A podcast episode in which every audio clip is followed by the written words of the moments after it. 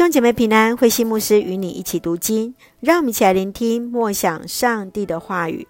以赛亚书五十二章加美角中，以赛亚书五十二章第一节：耶路撒冷啊，行起来，再坚强起来吧！喜安圣城啊，披上柔美的衣服吧！异族的人不再任意进你的城门。耶路撒冷啊！挣脱一切的束缚吧，从尘土中起来，登上你的宝座。西安被掳的人民啊，挣脱捆绑你的锁链。上主对他的子民这样说：你们被卖为奴时，并没有人付给你们代价；同样，你们得自由也不付钱。你们到埃及寄居是自愿去的，可是亚述人用武力把你们掳去。一个钱也不付。现在在巴比伦发生了同样的事，你们是俘虏，他们并没有付给你们什么。统治你们的人心高气傲，不断地藐视我。有一天，你们要承认我是你们的上帝，承认我向你们说过话。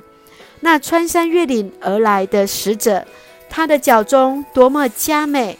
他奔跑来报好消息，报和平的好消息，得胜的好消息。他对西安说：“你的上帝掌权了。看哪，城上的守望者高声呼唤，他们一起欢呼，他们要亲眼看见上主回到西安了。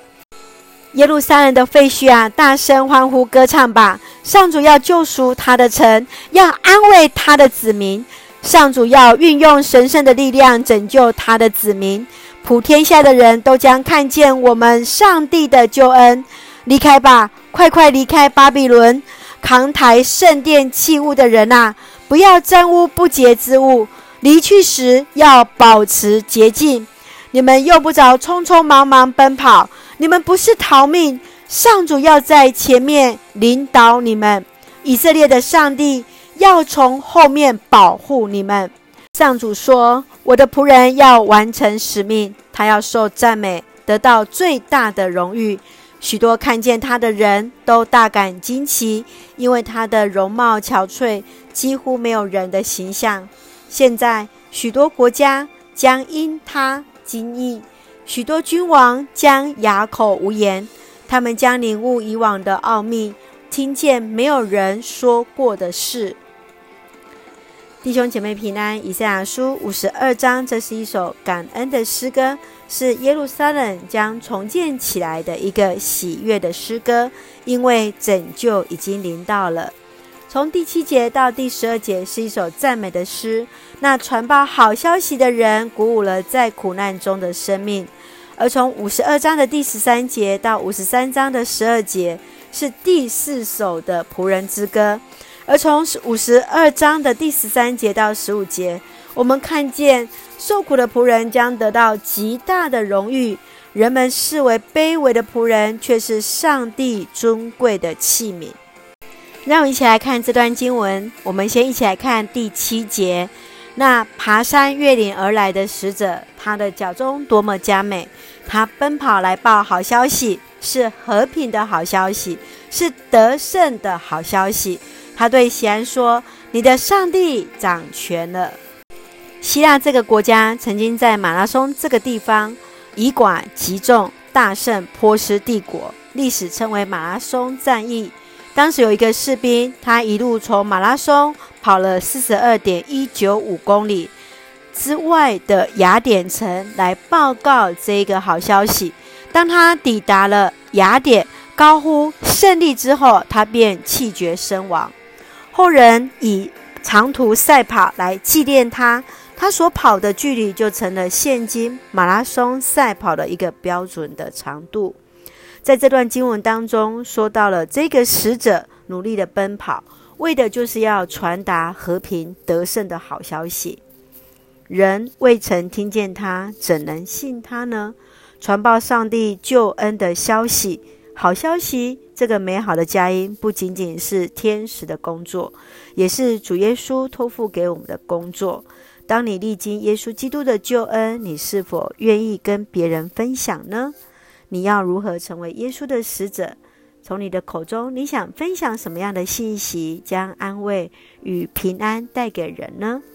接续，我们再来看第十五节：许多国家将因他惊异，许多君王将哑口无言，他们将领悟以往的奥秘，听见没有人说过的话。弥赛亚的意思是受膏者，是指着上帝所拣选的人，君王或祭司。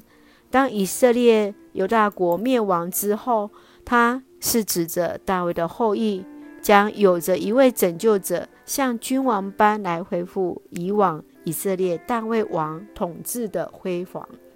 所以在这里，以赛亚指出，弥赛亚反倒是像一个受苦的仆人的形象。是一个没有人权的受苦者，先知也借着这个羔羊献祭的一个隐喻当中，来描述到，也唯有死亡才能延续生命。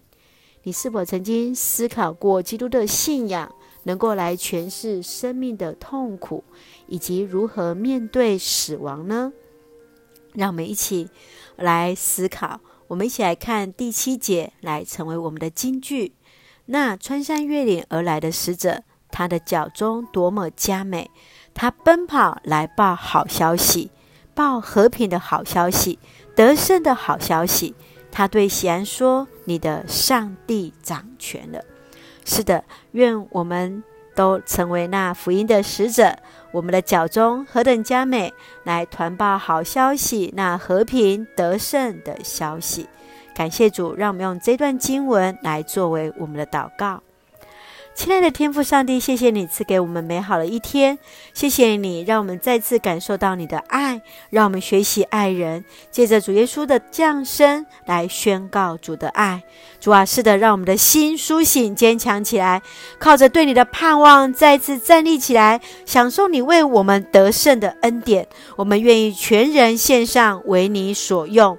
主啊，愿我的手愿为做你工作，愿我们的脚愿你成为为你来奔跑，我们的口要传扬你的救恩，来引人归主。谢谢主恩待保守我们弟兄姐妹身体健壮，灵魂兴盛，也在接受疫苗当中一切平安，赐下平安喜乐，在我们所爱的台湾、我们的国家、我们的教会、我们所爱的弟兄姐妹，感谢祷告。